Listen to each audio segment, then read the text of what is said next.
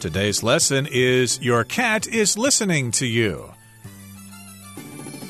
Hi, everybody. My name is Roger. And I'm Helen. Today we're going to talk about pets, and more specifically, we're going to talk about cats and even more specific than that, we're going to talk about cats listening to their owners. So, indeed, you might not think so. Cats just kind of sit there and they don't really react too much. They don't act like dogs do. But uh, you might be surprised to find out that your cat is actually listening to you, especially if you are its owner or its master. Yes, and many people who don't have cats have a false impression that cats don't care about what their owners say or do, that they don't like to be around other people, that they don't like to please people or care about affection or love. But that's really not true. I personally have three cats at home, and I can attest that cats do listen when at least my cats listen when I talk to them, and they can even understand my tone, whether I'm angry or happy or basically the general idea that I want to get across to them. Exactly. So, of course, they're not going to be able to understand you if you talk about Jean Paul Sartre and existentialism and things like that, but they may understand that you want them to come inside, that you want them to eat something. They will understand certain things like that based on the tone of your voice. So, let's talk about this very fascinating subject. Let's dig in and listen to the first part. We'll be right back to discuss it. Your cat is listening to you. When we speak, we change our pitch and tone depending on the listener, whether that's, say, an adult, an infant, or a pet. A recent study from Paris Nanterre University was aimed at better understanding vocal communication between cats and humans, and it turns out that cats can recognize speech directed at them, but only from their owners, not from strangers. 大家好，第一部分我们可以看到单字 infant，它是名词，指的是婴儿或是幼儿。例如，The mother held her newborn infant close to her heart。那位妈妈抱着她的新生儿，紧贴着心。或者，Taking care of an infant is difficult for first-time parents。对第一次当家长的人来说，照顾婴儿很困难。 接下来我们看到形容词 vocal，它的意思是发声的。嗓音的，或是直言不讳的。举例来说，The singer's vocal performance was astounding。那位歌手的声音表现令人惊艳。又或者说，Sharon is vocal about her beliefs, especially on equality。Sharon 对她的信念敢于发声，尤其是在平权方面。再来，我们看到片语 turn out， 指的是结果发现点点点。例如。Jumping into the cold water turned out to be a bad idea. 结果证明跳进冷水里是个烂主意。又或者说，We thought the decorations on the box were colored glass, but they turned out to be real rubies and emeralds.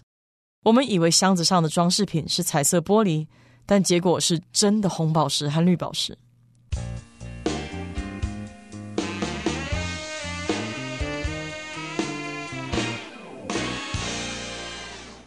When we speak, we change our pitch and tone depending on the listener, whether that's, say, an adult, an infant, or a pet. So this statement points out something that's very true. When we talk to people, we don't talk to everyone the same way. We change our pitch, which refers to how high or how low a sound is, and we also change our tone, which is the quality or the type of a particular sound.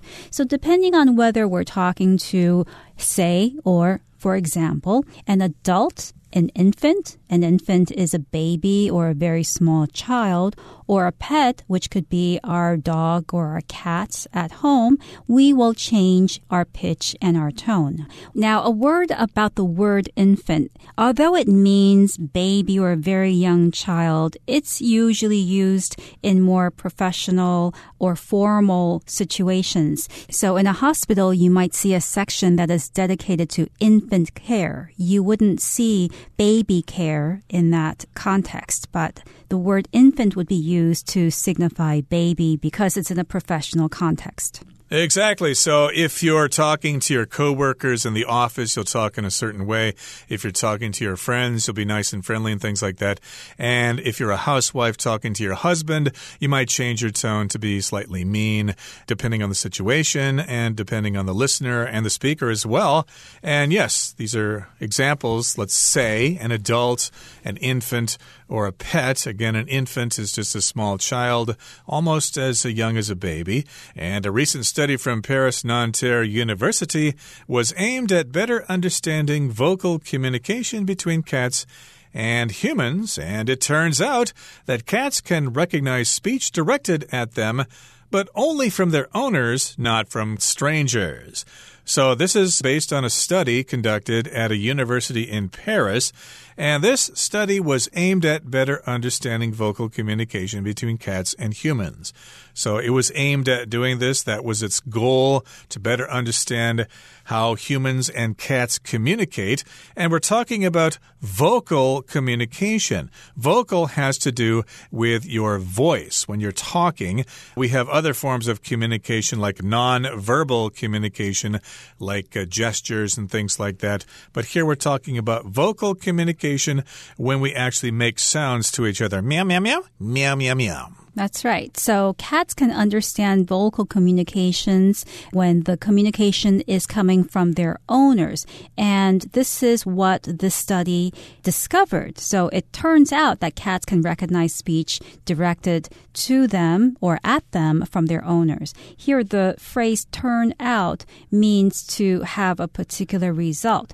So I might say, it turns out that I don't have to go to work today. Perhaps I woke up in the morning thinking I had to get to the office early, and then I look at my calendar and realize that I had time off today and I didn't have to go to work. So it turned out that I didn't have to go to work today. Yes, indeed. To turn out in this particular sense means it uh, had an unexpected result. Like I could say, I knew my Uncle Gary for many years, but it turned out that he used to be a Hollywood stuntman. I didn't know that, and uh, that was quite a surprise. So here it turns out that cats can recognize speech directed at them, but mostly from their owners and not from complete strangers. Okay, that brings us to the end of the first part of our lesson for today. Let's find out some more about that study. Let's Let's listen to the second part right now. The study was conducted with 16 cats belonging to veterinary students.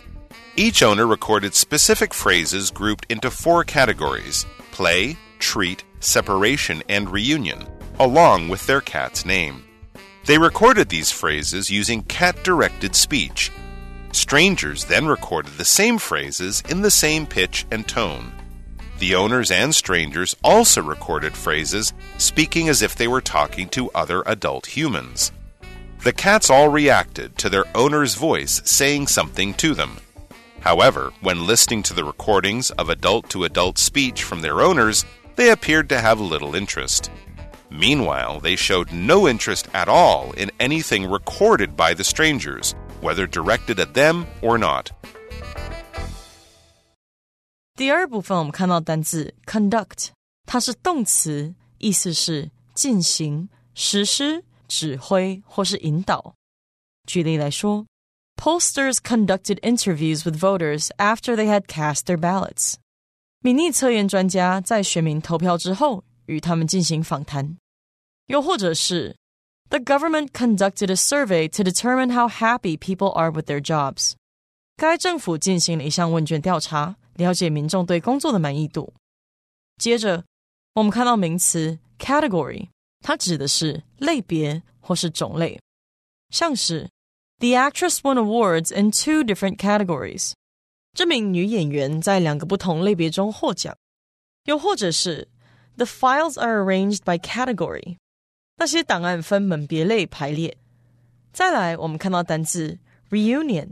它是名词，意思是团聚或是重逢。举例来说，We had a family reunion at the beach。我们在海滩办了一场家庭聚会。或是，The soldier looked forward to the reunion with his family。那名士兵很期待和家人重聚。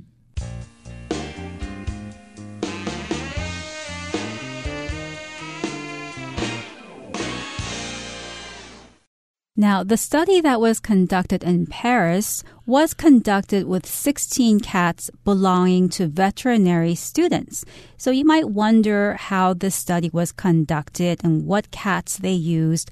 First of all, to conduct a study or to conduct anything means to carry it out, to do something in an organized way. So besides conducting a study, you can also conduct an interview. You can conduct business. Those are some words that go very well and often with the word conduct. Or you can conduct an orchestra. In high school, Mr. Haig conducted the high school band. But in this particular case, we're talking about this study conducted. It was carried out involving 16 cats which were the pets of veterinary students. In other words, people who were studying veterinary medicine or basically how to become animal doctors. And each owner recorded specific phrases grouped into four categories. They are respectively play, treat, separation, and reunion, along with their cat's name. So, of course, here again, we've got 16 cats involved in this study, and each owner had to record specific phrases, and they were grouped into four categories. Uh, category is just a division of things. Different sort of categories would include like different categories of music, for example. Maybe you like jazz or classical or rock and roll, R&B or whatever. Those are different categories or genres, you could also say, of music. But here we've got different categories of communication communication with cats.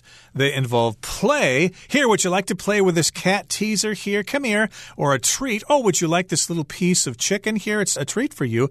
Or separation. Goodbye. I got to go to work now. See you later. Or reunion. I'm back. Did you miss me? Those are the four categories, and they would also include the name of the cat, like uh, what, Fluffy, Spot, or whatever. Maybe cats have different cute little names. Yes, and reunion here is the opposite of separation. It's when you see someone again.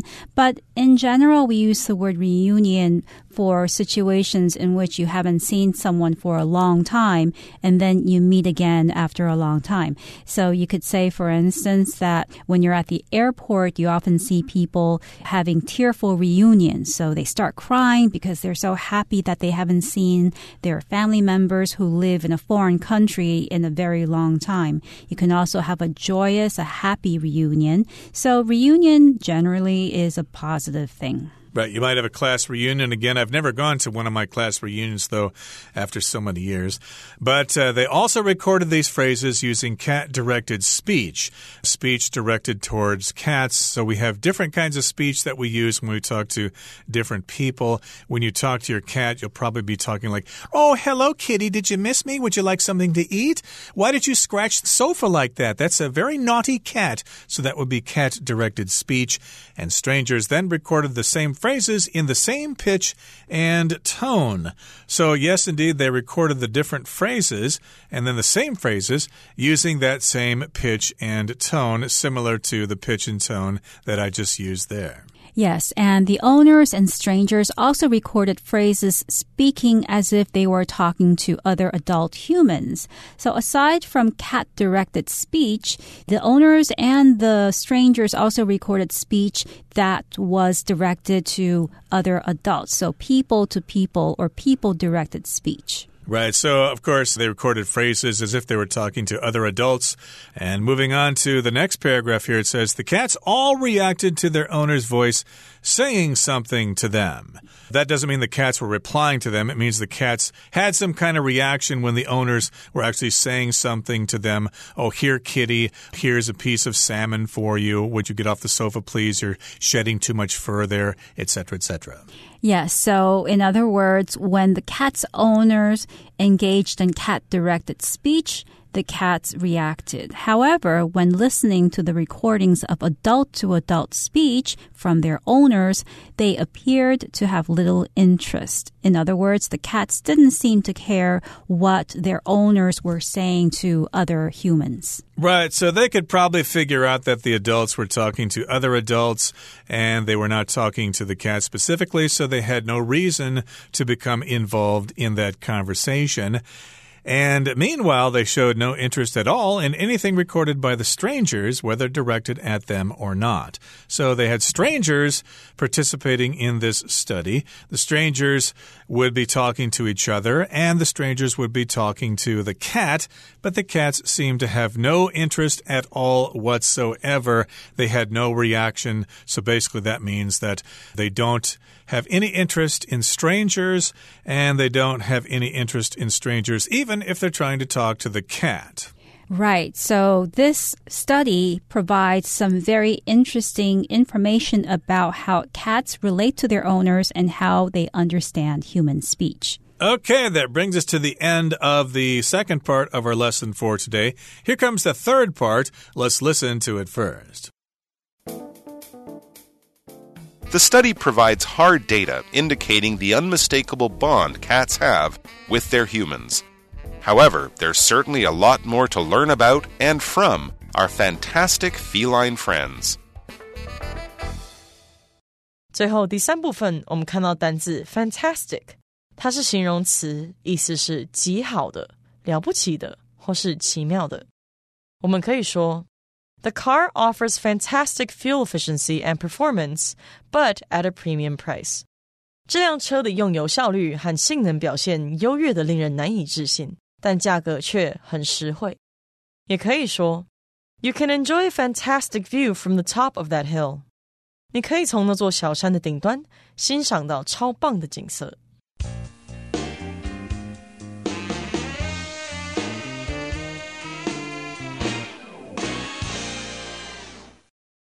The study that we've been talking about also provides some information about how cats relate to their owners or the relationship that they have with their owners. So the study provides hard data indicating the unmistakable bond cats have with their humans. So first of all, hard data refers to information that cannot be refuted, cannot be denied. So it's information that proves something to be true 100% practically. And what it proves is that cats have an unmistakable bond with their humans. A bond is something that brings people together or people and animals together. So this something could be love or a particular shared interest. I could say, for instance, that there is a special bond between mothers and their children because a mother's love or father's love for their children is something that's so strong that it creates a bond that cannot be broken. Right. And it's unmistakable. It's very obvious. It's clear. It wouldn't be mistaken for something else. So, yes, this is hard data. Some people say data. It just means real information. It's not just guessing. They actually conducted this study and got some uh, pretty good observations of cats' reactions to their owners and to strangers. So, yes, indeed, that does indicate an unmistakable bond. It's obvious. It's clear that cats are especially attached to their owners. They trust them. They're good friends with them. They don't trust strangers. So, yeah, you should not be surprised if you walk into somebody's house and try to be nice to their cat. That cat may ignore you. Although some cats are more gregarious than other cats. I know a lot of pure breed cats can be really, really friendly with anybody, but a lot of cats, of course, are aloof and they don't pay much attention to anybody except maybe their owners. That's right. So this study has shed a lot of light or strong light on the capacity of cats to understand their human friends, their caretakers. However, there's certainly a lot more to learn about and from our fantastic feline friends.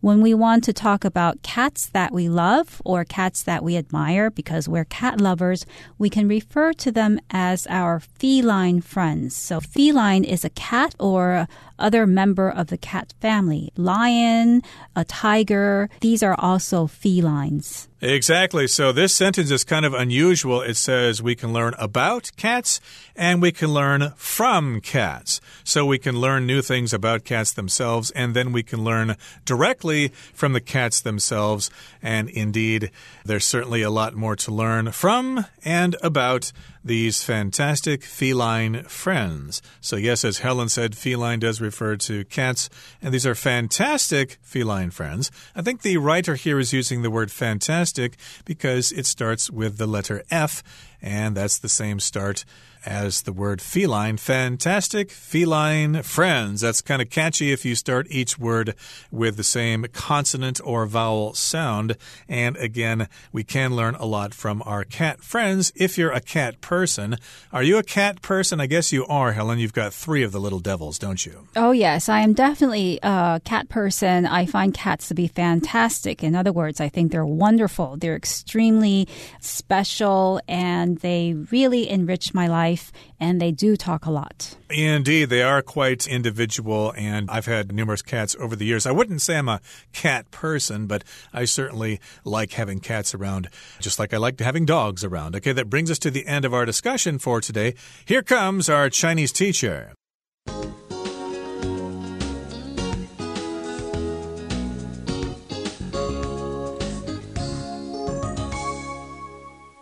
各位同学，大家好，我是 Hanny。我们来看今天的文法重点课文第二部分的第一句写道：这项研究是对兽医系学生的十六只猫进行的。那文中用到动词 conduct 来表达进行、实施的意思。我们来学它的字首字根。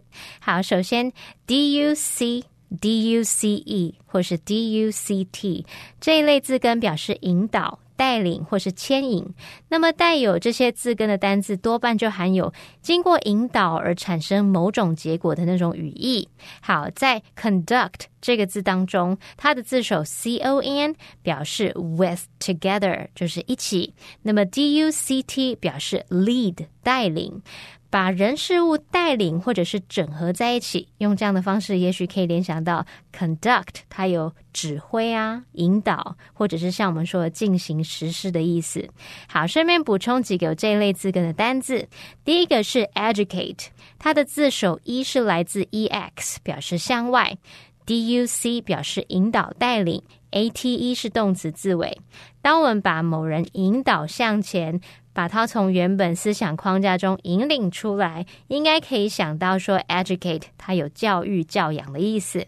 第二个补充的是 induce，它的字首 i n 表示在什么什么之中，那么 d u c e 表示引导，合在一起 induce 它就有引起、导致或是诱使的意思。那么第三个补充的是 deduce，它的字首 d e 有向下、完全的意思，d u c e 表示。引出。那当我们把某事物抽丝剥茧，向下一层一层剥开，逐步分析，把它探究到底，这样应该可以联想到 deduce，它有推论啊、推断或是推想的意思。好，那课文下一句写到，每个主人都录制分属四个类别的特定词组。玩耍、零食、分离和团聚，以及他们猫的名字。好，文中用到 along with their cat's name 来表达以及他们猫的名字。这边我们来整理一下片语介系词 along with 的用法。第一种呢，就是课文的用法，我们可以用 along with 去表达连同以及和什么什么一起，像是 Mark started a new business along with his brothers。Mark 和他的兄弟们一起创业。那特别注意，我们用 A along with B 来当主词，动词是要随着 A 做变化。举例来说，Susan along with her parents is traveling to Europe this summer. Susan 和她的爸妈。今年夏天要去欧洲旅游，但我们的重点是在 Susan 后面的 along with her parents，只是这样附加说明，还有她的爸妈以及她的爸妈。那我们主角是 Susan，所以我们的动词这边是用 is。好，再看到第二个用法是用 along with 去表达除了点点点之外还有什么什么，意思就相当于 in addition to 或是 besides。例如。Along with the dress, she also bought a scarf. 除了那件洋装之外，她还买了一条围巾。好，以上是今天重点整理，我们回顾今天单词吧。Infant. Cindy's grandfather died when she was still an infant, so she has no memories of him. Vocal. Maggie is the lead singer in a popular female vocal group. Conduct. The meeting was conducted with great seriousness owing to the legal risks facing the company. Category The records were grouped in a variety of categories such as rock, country, and pop. Reunion The old woman cried at her reunion with the daughter she hadn't seen in 30 years. Bond Hans and Franz share a common bond because they're from the same small town in Austria. Fantastic. Janice had a fantastic time catching up with her old friends from college.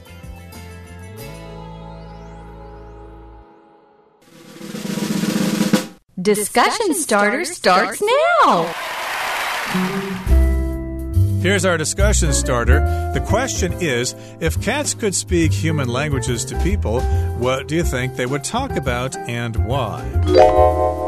I think that cats would talk about food because that's something that really makes a difference in their lives. So they might say something like, I didn't like the brand that you bought last week. I prefer something that's softer or harder, or I prefer chicken to beef. I think that would be the main topic of conversation between me and my cats. Well, I think that uh, being left alone and not being bothered would be a couple of things that cats would talk about because a lot of times people like to engage with cats. So, come here, kitty, let me pet you. And sometimes the cats just want to be left alone. Leave me alone. I just want to take my nap. I want to give myself a bath. Why don't you go off and read a book or something?